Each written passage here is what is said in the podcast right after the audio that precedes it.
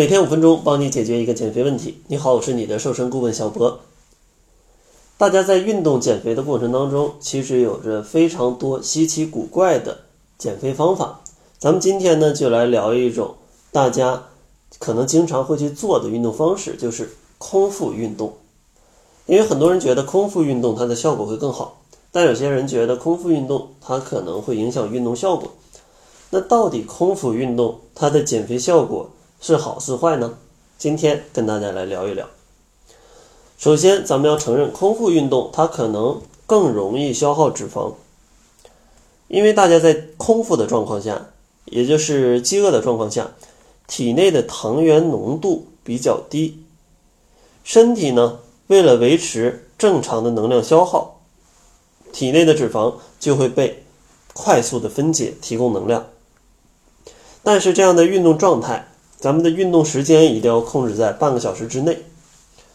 如果时间过长，就会因为血糖过低而产生头晕啊、心慌啊这样的一些现象。另外呢，像空腹运动，它也有一些隐患，比如说可能导致你肌肉的流失。在极度饥饿的情况下，长时间运动，非常可能会导致你的体力不支、头晕、呕吐，还可能会导致肌肉的损失。这对减肥反而是起到一种反作用。所以说呢，大家如果想要去空腹运动的话，一定要去注意一些事项，而不是说听了小波说空腹运动可能燃脂效果更好，咱们全都去空腹运动吧，并不是啊。它虽然可以帮助大家提高燃脂能力，但是它也会带来一些风险，可能会消耗你的肌肉，可能会带来一些负面的情况。比如说头晕或者是心慌，所以说如果你真的想要通过空腹运动去提高燃脂效果，那咱们一定要注意下面几点。第一点要注意的就是不要在极度饥饿的情况下运动，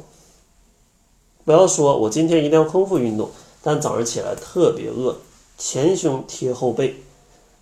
站起来都会头晕，你还去运动，这种情况下是不行的。第二点要注意的呢，就是运动时间不要超过三十分钟，因为本来空腹的情况下，体内的血糖就比较低。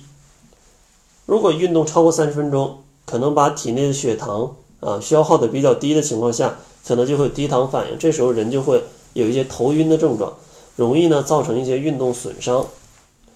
第三个要注意的就是运动啊，咱们一定要以一种低强度的有氧运动为主，不要说。空腹啊，咱们还去做高强度的高强度间歇性运动，或者说做力量训练。那这样的话，你首先在运动上你是做不好这些运动的，因为你没有那么多的力量。第二个呢，就是你做这些运动的时候，也有可能伤害到自己，因为毕竟你这时候是比较虚弱的一个状态，你在做这些运动，很有可能把自己给误伤到。第四个要注意的就是，如果在运动过程当中，身体出现不适的状况，千万不要说勉强支持，